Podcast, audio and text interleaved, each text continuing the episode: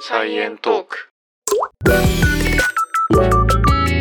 こんにちは、こんにちは、レンです。エマです。サイエントークは研究者と OL が科学をエンタメっぽく語るポッドキャスト番組です。よろしくお願いします。よろしくお願いします。美術館とか好きっすか美術館いや、正直そんなにね、興味ないんだ よね。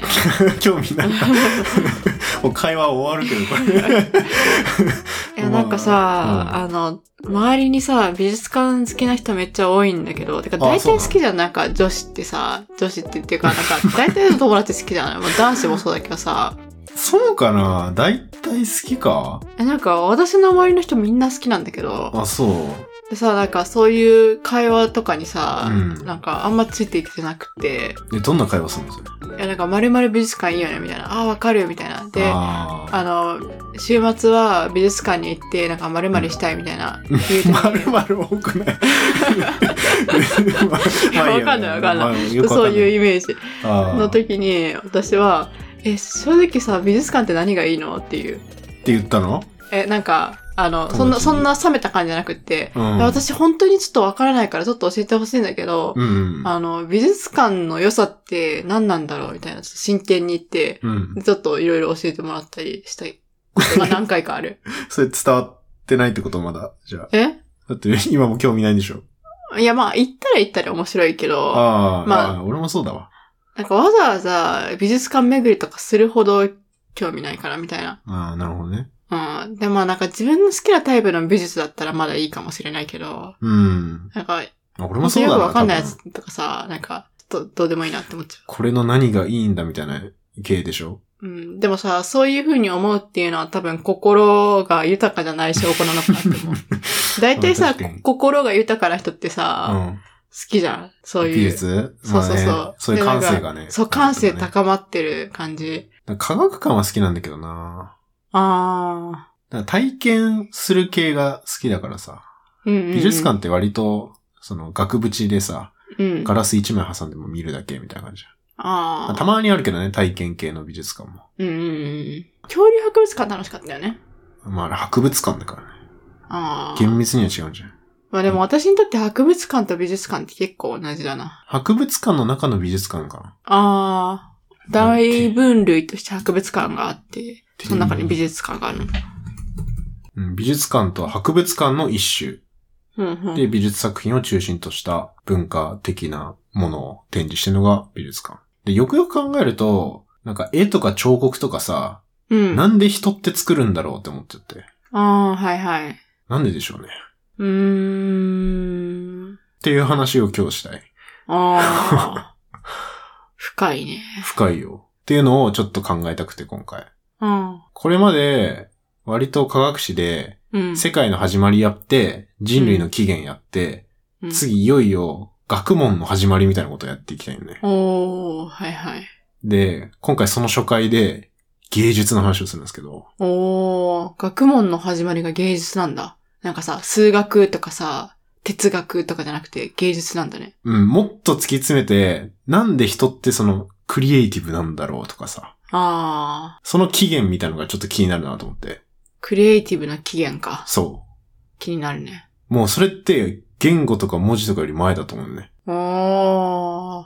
人が想像するみたいなことだから。でも、文字とかを使って、うん言語とかを使って想像するのかと思ってたけど、逆なのかなでもさ、想像力なかったら文字作ろうとかもなんなくないまあ、文字作ろうとはならないかもしれないけど、言語があってからの想像をしてからの文字じゃないいや、だってさ、想像するためのツールがないじゃん。だって言語がなかったら。でもさ、言語なくても絵は描ける。見たものを描いたりはできるじゃん。だかそうだね。ら言語いらないじゃん。うん。だからさ、先に芸術が来てると思うんだよね。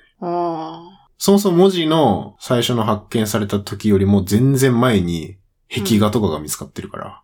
うーん。そういう意味では先かもねっていう。原始美術みたいな単語があっああ。いや、まあ、文字って割と後なイメージがある。で、多分言語が先だよね。て。うん、そう。喋ってたのは、まあそれの起源は結構まあいつか難しいって話だけど、うーん。まあ今回はね、とりあえず残ってる絵とかはさ、あるわけじゃん。壁画とかで。うんうん。なんで、世界で一番昔の遺跡とかの話とか。まあ、そういうの。のから、なんとなく人の芸術ってこんな感じで始まったんかな、みたいなうん。話です。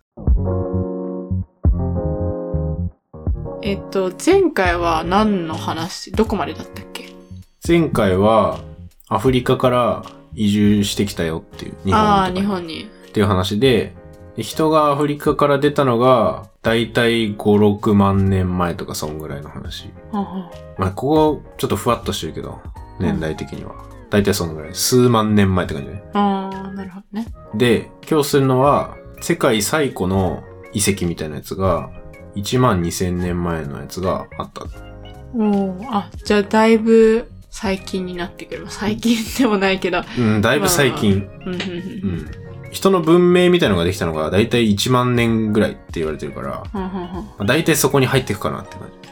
で今日は文明の話するの。今日は文明の話ですね。あ、はい。はいお願いします。え、ちなみにさ、うん。動物って絵描くの動物は絵描かなくないですか 描く動物いる描くいる、描く動物いるのかなとかちょっと今思って。猿とかさ、いや、いなくない記号を使うとかさ、ないんかな。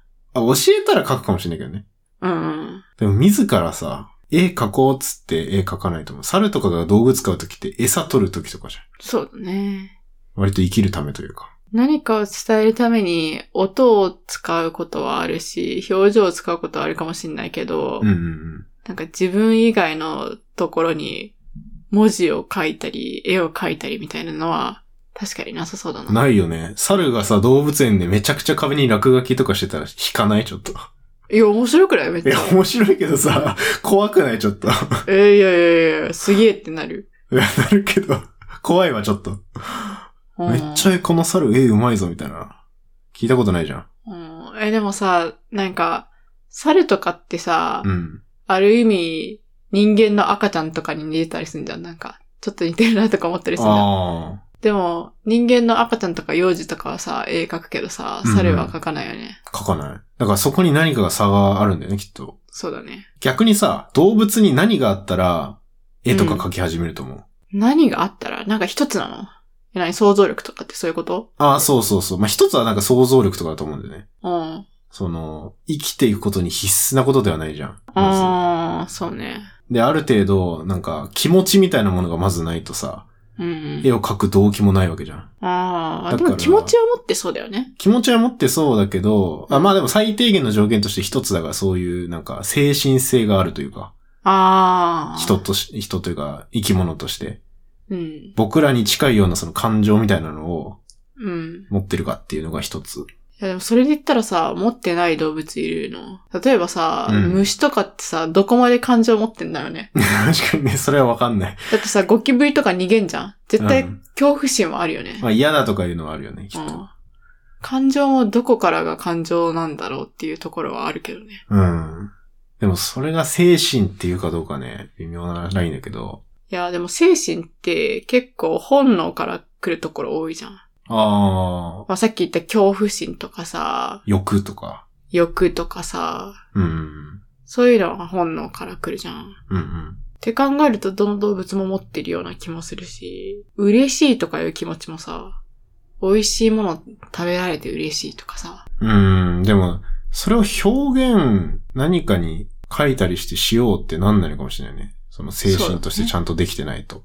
確かにね。嬉しいわ。は嬉しいとして、うん。喜んで終わりみたいな。ああ。それを何かに残そうとか、うんもう一アクションあるのが、もしかしたら精神とか、そういうことなのかなんか精神にもすごいレベルがあって、かなり本能に近いものもあれば、なうん。すごいそういう風にレベルが高くって、うん。表現しようっていうところまで達してるものもあるのかもしれないね。うん、まあ確かにね。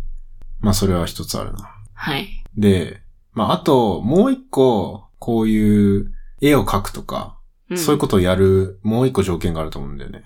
手先が器用。 まあそれも重要。だって手なかったら描けないね。そうだね。手も確かに重要かもしんないね。器用さ。誰かに何かを伝えたいみたいな、そういう気持ち。あ、まあでもそれ精神的なことじゃない。ああ、精神以外のことか。外部うん環境的にというか。ああ、安全な外部環境ああ、まあそれに近い。まあ安全とか、うん。あと、まあ食べ物はもう手に入りますっていう状況であるとか。あー、まあ確かに。うんうん、うん。だっ。て、そんなさ、食べ物なのに絵描いてる場合じゃないじゃん。そうだね。ある程度余裕なきゃね。そう。だから平たく言うと、暇であることだと思う。おー。暇時だ間ね。そう、時間。これって、なんか、いや俺はすごい、このコロナ禍でポッドキャストが増えたのにすごい共通してるなって思うんだけど、おー。まあ、リスナーも番組も増えて、うん。 いや、みんな暇になったからやり始めたんかなみたい な。で、俺らもそうだけど。いそうなんですか君暇だから始めたんや、わですかんない。自宅時間が増えたからみたいな。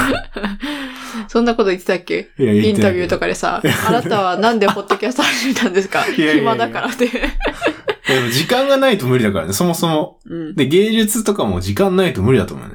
ああ、はいはい。で、それって大昔だったらさ、例えばさ、すごい家を転々としてるというか、うん移住し続けてるとかだったらさ、もう結構、まあ、移動しないといけなかったり、食べ物を常に探さないといけないから、まうあ、んなかなか時間がない。うん。で、だから一個、なんか定住するようになったのが結構重要かな、みたいな。あそう、今までさ、ホモサピエンスが移住していろんなとこ行きますっていう話をしたけど、ー。うん。そこに留まって定住するって話はあんましてないんでね。ほんほんほんほん。確かにね。まあ、定住したから暇になってそうだ、みたいな。うん、うん。もう一。つある。じゃあなんでそもそも定住し始めたのっていうのもあるよね。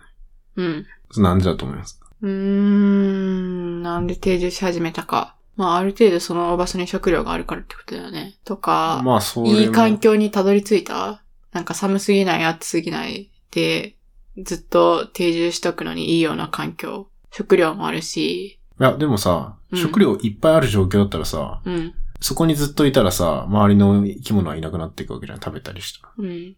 そしたら移動が必要になってくるじゃん。農耕を始めたとかそういうことまあ、農耕始めたのも、うんじゃあなんで始めたのっていう。米ないかうん。まあ、食べ物ないからでしょ。ら。うっん。てことは、なんか結構最近までの仮説だと、まあなんかすごい気候変動が起きてとか、うん。で、で、でっかい動物が全然いなくなっちゃって、で、食べ物もなんか取れなくなっちゃったから、うん。もう自分で食べ物なんとかしなきゃ。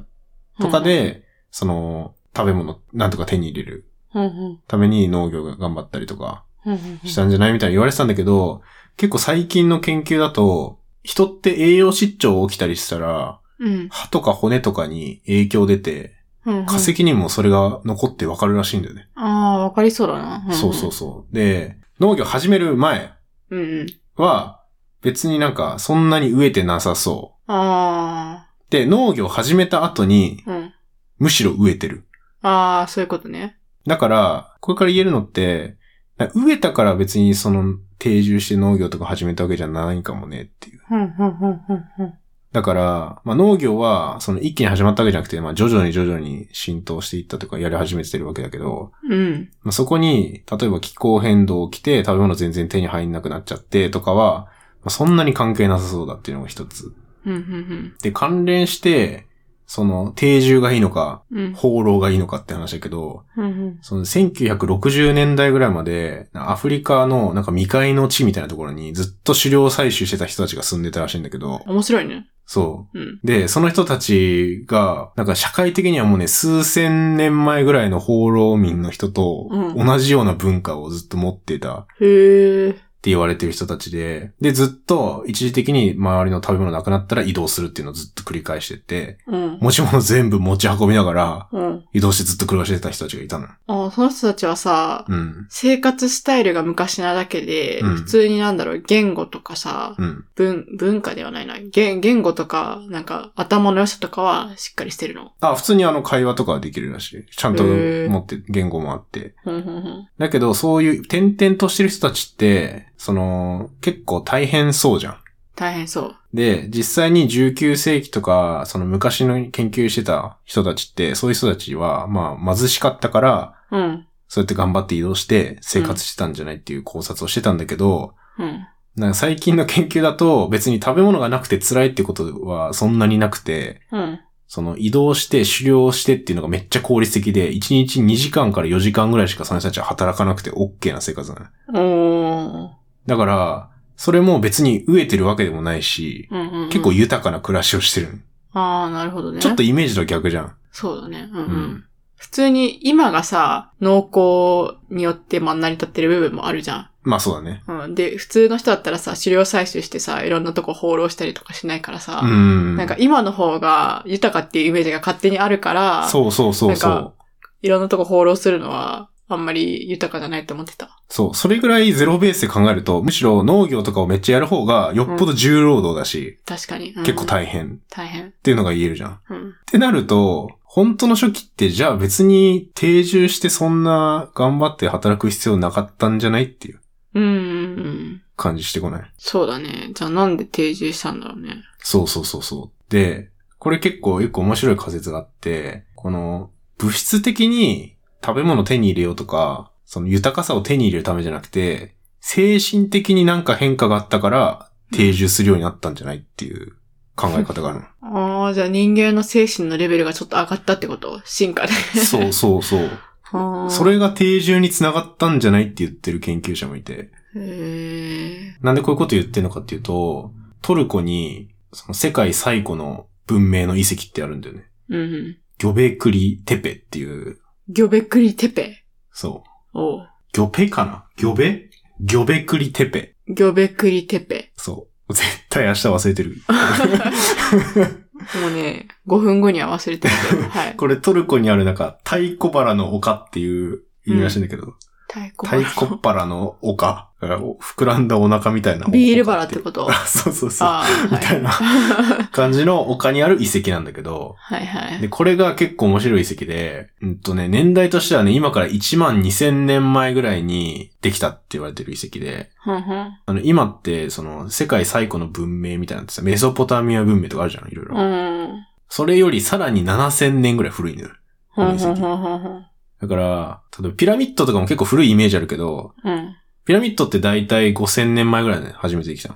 ふんふんそこはさらに7000年ぐらい昔なんだよね。超すごい古い遺跡が実はあってふん。う、んまだ全然定住とかしてなかったって言われてるような時代。ふんふんふん放浪民だったよね、みたいな時代にある遺跡。ふんふんふんじゃあなんで放浪してたのにわざわざそんな遺跡作ったのってなるうんうん場所固定されちゃうじゃん。うん。で、これこの遺跡結論から何何って考えられてるかっていうと、うん。うん。宗教施設だったんじゃないかって言われてる。ああ、はいはいはいはい。で、これなんかね、その柱がいっぱい並んでんだよね。うん。でっかい柱で、その近くになんかね、人の像みたいなやつが、うん。なんか並んで置いてあったらしくて。へえ。で、これなんかね、 重さ16トンの石を運んで作られてるんだけど、うんうん。この頃ってまだ車輪とかも開発されてないし、ええ。なんかどうやって作られたのかもよくわかんないみたいな。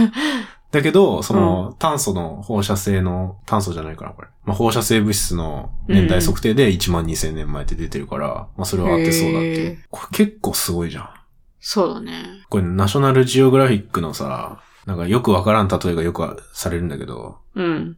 なんか地下室で工作用ナイフでボーイング747を作ったようなものだっていう、ちょっとよくわかんない例えが書いてある。どういうこ と何が言いたいいや、なそれぐらいめちゃめちめちゃ難しいよっていうのを言いたいらしい。ゃ。ああ。地下室でナイフだけで飛行機作っちゃうようなもんだよって。あこあ。の時代にこんなものができてるのは。ああ、なるほどね。ふんふんふんふんそう。まあ、俺この、ナショジオの意味わかんない例え結構好きなんだけ この人相当さ、飛行機マニアじゃなきゃそういうこと思い 浮かばない。ど、確かにね。ボーイング好きなんじゃないこの人。 ボーイング好きなんか。うん。で、だから文字ができるより全然前なんだよね。そして。文字できるのいつ文字できんのは、今から5000年前ぐらい。あそれこそメソポタミア文明とか。の時代が初めて文字使われたんじゃないっていう。うん。まあ、それよりも全然前じゃん。うん。で、そしてね、これ柱にうんいろんな動物の絵描いてたの。ふんふんふんふんこれ何描いてあったか気にならんえ動物の絵が描いてたんじゃないのあ、そう、動物なんだけど、うん。どういう動物の絵描いてたと思う象。あゾウ、なんで。 なんとなく。あ、なんとなく。うんああ。なんかね、一応ちゃんとね、理由ありそうな絵が描いてて、うん。あの、ヘビとか、ふんふんライオンとか、サソリとか、ああ、そういう強そうなそう、あの、怖いやつを描いてたっふんふんふんて言われてんだよね。 うんうん。うでさぎとかじゃなくてね。そう、ウサギとか、その、うんパン、パンダみたいな、可愛いやつじゃなくて。ハムスターとかじゃなくて ねそう。いや、いたのか知んない けど。そんなね、ポップな絵は描いてなくて、うんなんかもう恐れてたものを、うん。壁に書いてたんじゃないっていう。ああ。で、中には、なんか、なんつうの、いやキメラみたいな、うん。もうこの世にいなさそうなやつとかも書いてる。ああ、頭はライオンで、胴体はヘビで、みたいな。ああ、なんかそんな、 そう頭ライオンで、胴体ヘビはマジでちょっとわかんないけど。怖いね。そんなやついんのか。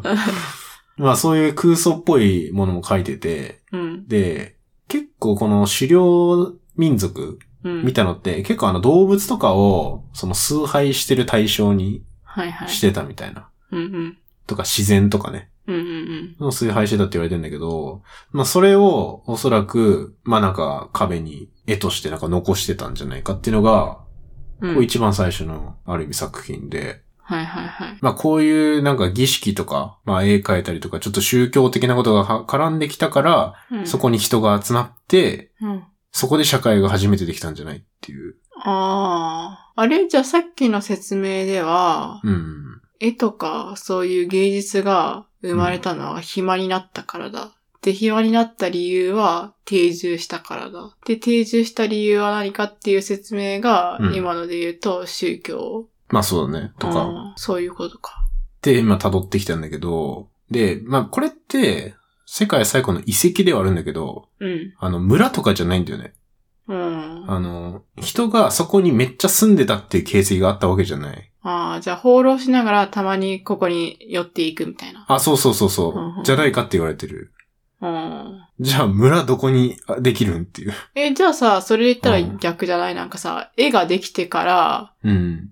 定住したってことになるくない絵ができてから定住した。ああ、まうあんそうそうそうそう。あそれあでもさっきはそさうかもしれない。さっきはさ、うん。定住して暇になったから絵ができたって言ったよね。あ、それはかもねって話ね。あ、かもね。うあん。そう、芸術ができる条件的なところの一つあがー暇になったからかもねっていう話で、今の話で言うと、暇だったわけじゃないよね。だって放浪してたから。そこには絵があったっていうただの話。ああ、なるほどね。そうそうそう。そういう精神の変化があったから、変わったんじゃ、住み方も変わったかもねっていう話。なるほどね。うん。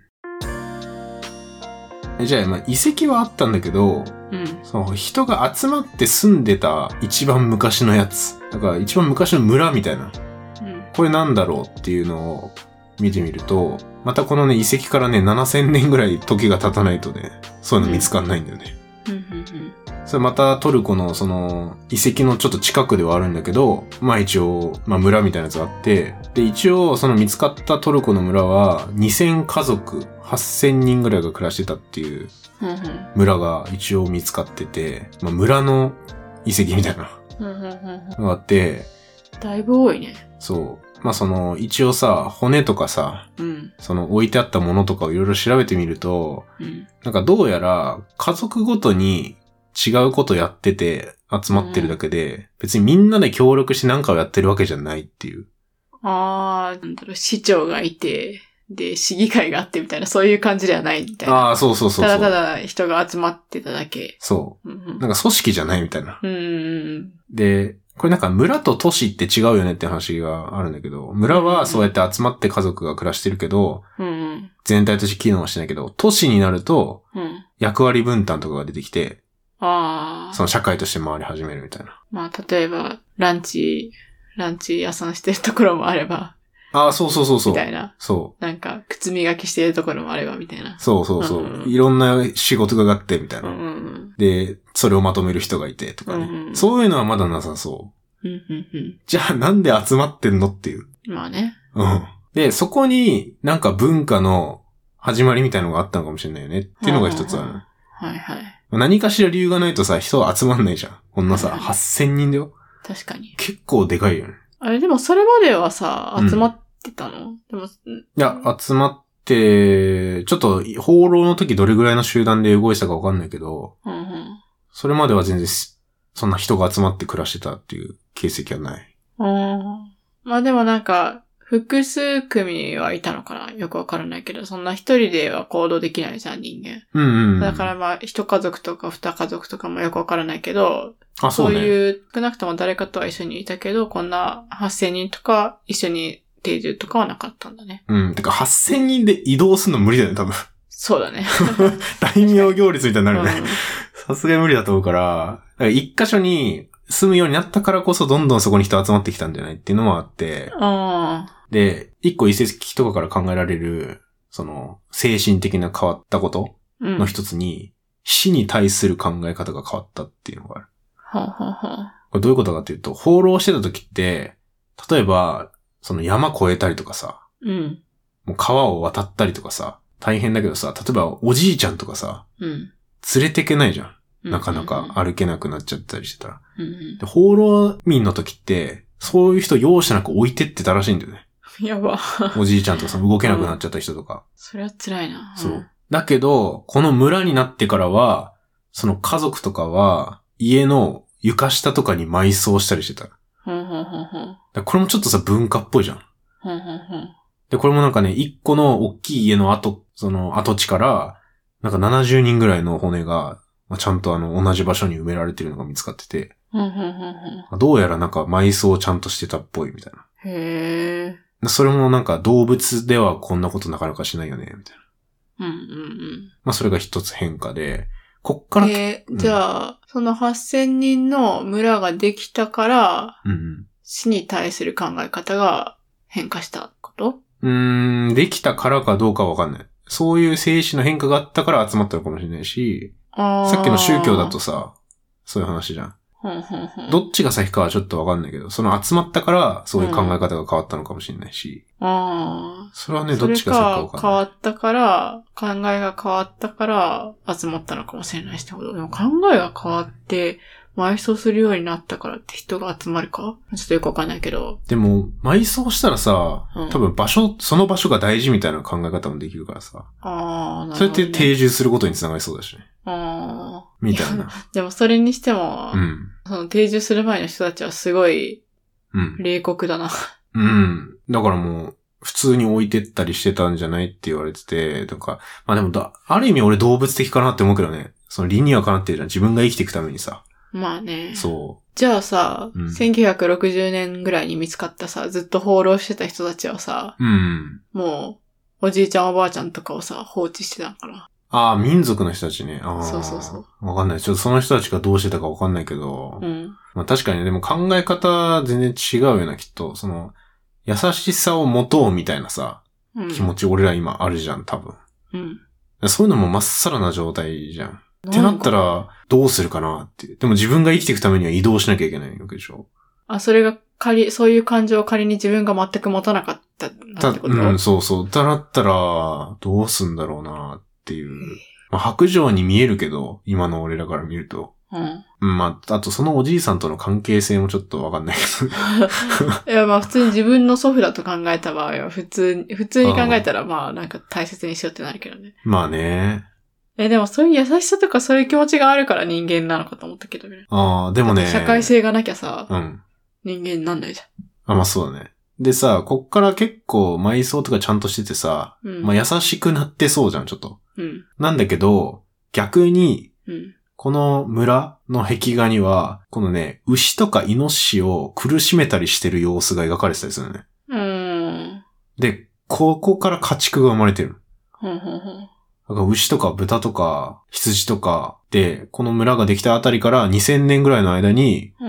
もう一気に飼いならされて、まあ、家畜もさ、もうどんどんセレクションされていくわけよ。うんよりおとなしいやつの方がいいし、確かに。みたいなのがどんどん選ばれていって、うん。まあ、あの、蚕がさ、飛べないけど羽があるみたいな有名なうん。話があるけど、そんな感じで、もう家畜も考えるのをやめて、みたいなのになったんじゃないとは言われてて、これずっと。家畜も考えるのをやめてってどういうことなんか家畜うも、ん。もうなんか餌もらえるから、もうどんどんどんどん何、家畜として従順になってったって言われてる。あーはいはいはいはい。となるほどねか、で、植物も、だからさ、米とかもさ、ちゃんと世話しないと生きられない植物だったりするわけじゃん、今って。うん野生でないじゃん、うん。全然。だからそれも人の介入がめちゃくちゃあったから、うん。今そういう品種がどんどん増えてるよねっていう。うん。うん。なんか始まったのがこれぐらいの時期らしい。うん。だからどんどんちょっと現代に近づいてる感あるよね。 じゃあまあ、人間には優しくなったけど、その分自己中心的みたいな感じになって、家畜とか植物には優しくなくなったというか、そう。自分を大切にするために他の動物を犠牲にするようになった時期みたいな。そうそう。なんか、いよいよ人間だなって感じがちょっと俺はしてくんだけど、この辺かうら。ん。まあでも、それでも、それまで資料採取したもんね。うん。だけど、よりなんか環境側を変えようって感じがすごい感じられるよね。だってそれまでさ、そそうう,、だね動物恐れたりしてさ、うんうんうん。崇拝したりして絵に描いたりとかしてたんだけど、うん。まあそれはあんまなくなって、もうコ飼いントなロらーそうルしていこうみたいな。コントロールしていこうっていう方になってる。これすごい変化だと思う。まあでも、それもなんか定住と関係ありそうだけどね。なんか、うん、うん。放浪できないから、一つの場所でうんうん。安定して餌得られるように、そうだねく買う。そうそうそう。これで定住にまあ向かってって、うん。最後これ村が都市になるっていうイベントがはいはい。起きるわけね。要は分業が始まったりする。はいはいはい。で、これがさっきからちらほら出てたけど、これメソポタミア文明ですよね。ううん。ん村が7500年前で、うん。そっから2000年ぐらい経って、この都市。うん。これはさっき言ったが農業やったりとか、もういろいろさ仕事がいっぱい出てくるわけよね。うん。だからもう分分業しないとやってらんないというか、ら、うん。その、あ例えば農業って水必要じゃん。うん。で、その水があるから、このメソポタミアって、これ本来あの、川の間って意味なんだよね。ギリシャ語でうんうんで川の間だから水いっぱいあるから農業やりやすいし、いろいろ便利だから人集まってきてるっていうのもあって、うん。うんうんで、例えばその水をなんか水路みたいなの作って、もっと水いろんなとこにやろうみたいなことをやり始めるの。うん。うんうんで、これもめちゃくちゃ大変だったらしくて、うん。ほうほうほうほう。あのね、だろうね。でもこれね、俺が思ってた水路よりめちゃめちゃ、もう全然でかい水路作ってんだよね。こう幅20メートルとか。うんうんうんで、長さ1キロ以上の水路を、うんこのなんか、5000年前とかに作ってんのへえ。これね、何千人とね、労働者がいないともうできないレベルの、結構すごい作業なのそうだね。もうすでに街じゃなきゃそれできないよね。うん。村の状態から一気にさ、千人集めてってできないよね。うんうんうん。まあでもそれぐらいでかくなってた村が、うん。じゃあみんなで力を合わせてやろうとか、うん。まあそういうのもあったんじゃないまあでも村の状態では組織はなかったから、うん。そこで何かしらのなんか束ねる組織みたいなのができて、うん。で、少しずつそういう風に機能を作っていくみたいなそうそうそ感うじ。かな。うん。で、まあ、この時ってさ、今何千人って言ってたけど、うん。例えばね、イラクの南東部にね、ウルクっていう、この古代都市みたいなやつがあるんだけど、ここの人口が10万人ぐらいいたんじゃないって言われてる。ほうほうほう。めちゃめちゃでかい。だいぶだね。 10万って相当すごい。もうね、結構、栄えてて、まあ、ビール作られてたり、うん。であともちろんもう畑もいっぱいあったりうんうん。してるんだけど、ここで初めて生まれた人種というか人たちがいて、うん。これは専門家が初めて生まれるっていう。いや、まあ、そりゃそうだよね。だって分業したらさ、そうそ何かの専門家は現れるよね。う。そう。まあ農業だったらもう農業のプロ出てくるし、うんうんうんで、漁師さんみたいな人出てくうるん。うし、んだからこういうのってさ、結構専門知識やっぱ必要じゃん。うんうん。うんだからそういう、まあ言ったら職人みたいな人たちもいっぱい出てくるし、なんか物作ったりとか。うん。うん結構ね、陶芸陶器みたいなやつも結構見つかってるらしくて。うん。うん。で、もちろんビールだったらさ、もうビール職人みたいな人がビール作ってるわけだね。そうだね。うん。って考えたら結構すごくて、うん。まあいろんな専門家ができた。うん。どんどん今化してくるね。そう、衣服作る人とかね。うんうんうん。古代のアパレルブランドみたいなのあったんじゃないですか。知らない けど。へ え。服でせん服作るうん。うん人とかね。で、まあそれプラス、やっぱ知識階級が出てくるね。うんうん。うんまあここまでで、まあ結構コミュニケーションはもうすでに取ってんだけど、うん。うん。まあ、生活のルールとかも重要になってきたりするわけよ。人が集まってるそうから。だね。うんうん。、だから、それをなんか物々交換するシステムを監督してる機関とかああ。金融庁みた いな。そう、あと川の水路作るってさっき言ったけど、それをなんか取り仕切ったりする人とうか、ん。なんかもう結構国っぽくなってくるというか、だんだん。そうだね。あとちょっと面白いのが、警察みたいなもんもあったっぽいってうん。言われて。て、うんうん。でそれまでってそういうの全くなかったよね。うんうんうん。これなんでだと思いや、だって、そもそもさ、ううん。みんなバラバラに生活してたかあー、っていうよりかは、数百人ぐらいの集団だったら、ら。うん。別に警察がいらなかったらしいね。そういう。ああ。なんかもう、黙認されてるルールみたいなので成り立っちゃうみたいなってこといや、っていうか、あの、大体みんな知り合いになるっていううんうんうん。のがあるじゃん。うん。知り合い同士だったらさ、うん。そんな悪いことしなくないああ、そういうことで、数千人とか数万人規模になってくると、うん。あの、知らない人が周りにいっぱいいるっていう状況になってくるね。っうん。てなると、なんか盗むとかが起きてくる。うん。なるほこどれ意ね外となんか面白いなと思って、盲点だったなと思って。確かに、確かに。知らない人がいるから犯罪起きてんのかなみたいな。いや、私自分が犯罪を犯したことないから、犯罪を犯す人の気持ちがわからないけどな。うん。犯罪俺を犯があるすみた人だいったらな言い方しないといけない。い やまあそうだ俺もないけど。うん犯罪を犯す人だったらさ、でもさ、知らない人に対する方が犯罪を犯しやすいんかな。でも殺人とかはさ、うん。知ってる人を殺すけどね。あそういうのは別かー恨みとかでそうそうそああ、それもまあ、それはそれであるか。う。うん。そういうの、でもさ、多分さ、100人規模のやつでも多分あったよね。殺人とか。でもその頃はさ、うんうん100人ぐらいの規模だったら別にもう殺人を犯しても別にいい、 いい感じだったから。どいうなや、んだわかんない。いや、ダメじゃない。ダメダメだと思うけど。ダメだけど、まあ。どうなんだろうね、その。わざわざ作るほどじゃないみたいな、ルールを。うん。なんか普通にさ、もう社会的にみんな、みんなからなんか、制裁を受けるだけで、特に何かうん。ルールはなくてもやっていけそうではあるよね。まあ、でも確かにその、なんか動物とかだったらさ、うん。共食いみたいなの起きたりするわけじゃん。はいはいはい。だけどさ、それを周りの動物ってそんな咎めないじゃん、きっと。咎めてんのかな。とがめてないと思う。だよね。うん。それって動物的だよね。でも人間だったら絶対ありえないじゃん。うん。他のうん。仲間殺すみたいな。うん。それも一個精神レベル上がってる感じするな。そうだね。それもさっきのなんか優しさとつながるね。うんうんだから人間が、だからこそ、そういうさ、ルールというかさ、うん殺人しちゃいけないみたいなさ、うん。うん。のが、倫理観ができて、あ、だから物を盗んじゃいけないとかそういうのができて、うん。で、ルールができるのかな。まあそうだね。うん。でもさ、ルールできるって言ってもさ、うん。じゃあ誰がそのルール決めるのってなる。そうだよね。うんうん。これ誰でしょうあれその、町長とかじゃないの、町長。あ、町長、今、今町だよね。ああ、都市。あ、そうと、ね都市、都市のトップ。あ、都市のトップ。でもこの都市のトップ決めるのめっちゃ難しそうじゃない最初の都市のトップ。確かに、はじめ選挙とか言うのなさそうだしな。絶対ないよね。そんな頭いい仕組みないよね、きっ と。ヒントはというか、う。もうんこの時、だから宗教的なことはもうあったわけよね。はいはいはい。信仰みたいな。うん。ってことは、その崇拝してるものに近い人が偉い、みたいな。うんうん要はなんかその、一般市民とうん。うん。神みたいなやつのうん、うん。間を仲介する人がうん。偉いって思われていくわけ。これ。ああ。じゃあなんか、住職さんみたいな。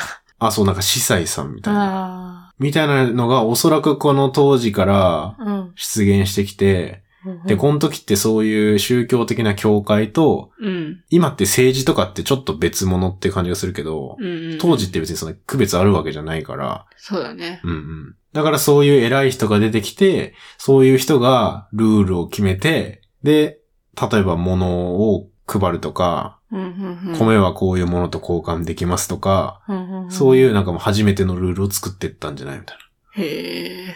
だから宗教のトップであり、王様でもあったみたいな。っうん、うん、うん。うんてのは言われてるね。なるほどね。いやでもさ、そういう組織をさ、うん初めて作るのってさ、いや、大変だよね。だってそさ、うルール作るのも大変だけどさ、そのルールをさ、どうやってさ、そんなは8000人、え10万人だっけに伝えるっていうのはあるよね。うんうんだからそういうのがあってさ、文字がもう必要になってきたりとかっていうところももしかしたらあるかもしれないよねうん。。ああ、もう完璧なつながりっすね、それは。あ、そうそあ、そう、そういう予定だったう。そう。 あ えーまあそうじゃん。だってルール作るのって文字ないと絶対無理だと思うんだよね。だっうて、ん、口頭でそ伝わるのもなんかあんま正確に伝わらなさそうだし、そもそも10万人って無理だもんねう。無。理じゃん、絶対。だから、みんなこれ見てねで、うん。みんなこれに従おうみたいなのって、絶対文字が必要になってくる。うんうんとか、あともう一個必要になるのが、物々交換とかし始めるじゃん。うん。うん。そしたらさ、これ何個とこれ何個ねみたいな計算が必要になってくる。ああ、文字必要だ。そう。文字必要だし、数学も必要になってくる。あ算数だけど。あ、ああ。っていうので、当時のその偉い人たちと、うんあとはさっき言った知識階級みたいな頭いい人たちが、こっから文字とか計算する方法みたいなのを作っていくっていう話ね。えー、なんかさ、今だったらさ、うんそれが当たり前にあるからさ、私たちは簡単にできると思うけどさ、うん。でもさ、全くゼロのところからそれ作るのって多分相当大変だよね。いや、めちゃくちゃすごい、カリスマ性もすごいし、その人をまとめるっていうのも。でそれプラス、それをさ、まとめ上げるルールを、まず何の記述方法で伝えようって考えるのも、うん。頭良くないといけないし、そうねう。ん。あ全く文字がない時代にどうやってみんなに伝えるかって考えるの確かにめっちゃむずいな。そう、だから俺これ思ったんだけど、文字な、文字できる前にこんだけ人集まるっていうのも本当になんか、それがまずすごいなと思った。うん。こんな集まる何万人あれも。結局なんで集まるんだっけ今の話だったら。あ今の話だったら、あ、宗教的な何か建物とかができて、で、初めは別にそこで住んでる感じじゃなかったけど、なんかよくわかんないけど、だんだんだんだん住むようになったまあ、その時間が経って、その近くに村みたいなやつがうん。できてってて、まあ、今見つかってる遺跡からだとね。うんうんで、そういうのが周りにできてった中で、うん。うん。めちゃくちゃ人集まる都市みたいのができてきて、うん。っていう感じ。じゃあ人が集まる理由は宗教ってこと宗教か、あとは、その、もう村から都市になっていくと、うん。あの、まあ、農業とか家畜とかがちゃんとできてくるから、まあ、食べ物そこにいたら手に入るわけじゃん。まあまあまあ。でも一番初めは宗教。村として人が集まる理由は。うん。じゃないかっていう感じね。うーん。でもさ、うん。今の日本人とか考えたらさ、うんうん。無宗教な人多いじゃん。そうね。なんかもう原点がさ、崩れてるからさ。うん。まあだけど、その後にさ、街とかできたから、だから、都市ができたから、私たちは今抜け出せないと思ってるけど、でももしかしたらさ、抜け出せる抜け出せないか。いや、俺違う、なんか日本、宗教ないって言うけど、浸透しすぎてるだけっていう見方もできんじゃないって思うけどね。え浸透しすぎてるどういうことあ、初詣とかめっちゃ人行ったりするじゃん。うん。あれも別に宗教入ってるって自覚ないけど行く人とかもいるじゃん。うん。それってもう生活になりすぎてるから。ああ、そういうことうんそう。それもさ、ある種の信仰だと思うんだよね、そういう行動って。うん。でもさ、何かの行事に参加するのとさ、宗教として神様を信じるっていうのはまた違うと思うけどね。ああ、神様それはとして信じてるわけじゃないけど、うんそういう行動をしてるっていうのは、うん。その根底には、なんかそういう考えとかがあるわけじゃん。うん。本気じゃなくても文化があるわけじゃん。まあね。だからね、根付いてるっちゃ根付いてんじゃない根付いては絶対いるよね。のう。ん。でもそれを信じて、宗教として信じてはいないけど、うん。うん。うんうんまあそうだね。だうん。かそられもね、不思議だよねってことか。それも不思議だし、日本人だったら、俺日本語使ってる時点で結構、もう、仲間意識あるというか、そういうのもあるかなと思う。同じ文字使ってる、うん。コミュニケーション取れるまあ、そかれらもそうだ集よまるね。とかね。から集まるのか、それとも、日本に生まれたから、うん。その文字を使うのか。まあね。それの方が大きいけど。うん。まあでも、確かに外国に行って日本人とかいたら、日本人集まったりするよね、多分。確かに。それもそうだ。うん。それもちょっと似てんのかもしれない。何の話だっけまあだから最終的に、うん。こう文字とか数字って必要だよねっていうあ次回、言語の話ですあ、。ああはい。 まあちょっと遡るんだけどうんう、んそもそも音声言語が今できてて、うん。そっからその人集まって文字ができるって話じゃん。うん。ちょっと音声言語の話もちょっとしたいなと思あう。あ。なんとなく。はいはいはい。オッケーオッケー。えーじゃあさ、ちょっと、いろいろ話して忘れちゃったからさ、最後にさ、まとめてほしいんだけど、うん。え、まず、その、アフリカから前回移住したのが5、6万年前だったけど、うん。その後、一番最古の宗教施設ができたのが、一番2000年前ってう言んったっけ、うん。うんそで、う。で、そっから5000年ぐらい経った7500年前ぐらいうん、が一番最初に村うん、ができたんじゃないって言ったら、その8000人ぐらい集まったよね、みたいな。うん、うん、うん、で、そっから2000年ぐらい経って、今度、もっと人集まった都市みたいなのが出てきて、うんうん。っていうところまでね、今回は。あーじゃあ、5000年前ぐらいまで。そう、本当に、だから、メソポタミア文明って言ったけど、うん、うん。もう文明が出てきた。あうん移住とか、さ、放浪とかうん。してた時から文明まで今回辿れましたね。うん。結構進化してきたね。だいぶ。だい ぶね、うん。もう僕らに近いっすよ。。いやもう一緒でしょ 今までの話から言ったら、だいぶ近いけど、 でもまだ文字ない。 あ、まだ文字ないのまだ文字はない。あれでも最後、文字あるよ、みたいな。あ文字はだから文字必要よみたいな作ってくっていう話ね。これから。さあ、文字じゃあ作るそれぞがじゃあみたいな次の話あ次は、だから、その、まあ、文字もちょっとするんだけど、まあ、文字以前に、これなんで喋れてんのっていう。あまあ、そういう話からして、あ。ああで、ちゃんと文字ができて、っていうのも一応辿りたいなと。ああじゃあちょっとまた今回から、もうちょっと前に戻って、あ、そうだね。ちょっと戻って、みたいうな。んコミュニケーション文字できる全然前にさ、できてる。るわけじゃん。うん。じゃないとさ、まず集まんないじゃん、人。そうだね。何かしらの意思疎通ができてないと。あそもそもそうじゃなくてさ、分業とかさ、都市とかさ。そうそうそうそうそうそう。でも逆によく文字ない時にビール作ってたなとか思うけど。まあでも、ビール作るのは、作り方をさ、うん。こうやってああやってみたいな、教わったらいけそうだけどね。まあそっか。まあな今んかですごいも。複雑なことだったら難しそう。例えうんば、本当に学問。いや、それこそさ、数学やろうとかなったらさ、もう、うん文字とか必要だよね。うん。絶対ないと無理だね。うん。今でもさ、識字率そんな高くない国とかもあったりするけど、うん。そういうとこもあるからね、今でも。っうん。て考えたらやっぱ文字は結構新しいもんだなっていう感じがするね。文字があるから、こんだけ科学発展してるのは絶対あるよね。うん。っていうことで、はい。まあちょっとずつ学問に近づいていきますけど。はい。はい。素晴らしいんじゃないですか。感情こもってないね。 はい。ということで、今回はは以い。上ですね。あの、今回対面収録でしたけど、はい。あの、場所変えて、マイクモードも変えてみたんですけど、うんうん。なんかどうだったかね。エアリーサは軽減されたんじゃないかなって思いますけど。エアリーさん、反響みたいな。そう、反。響う。んうんなんかちょっと前まで対面収録ひどいもんだったんで、うん。うんうん。今回いいといいね。いいといいね。まあまあまあ、いろいろ試行錯誤しながら、うん。やり方考えていきましょう。そうですね。はい。はい。せっかくね、同棲してるし。まあ確かにね。 うん。対面収録めっちゃしたいって言われたんで。いや、したいっていうか、なんか、自分の部屋に行くのが嫌だったので。そうか。はい。ということで、終わります。ありがバイとうございました。バーイ。じゃあもう一回言って。バイバーイ。バイバイ。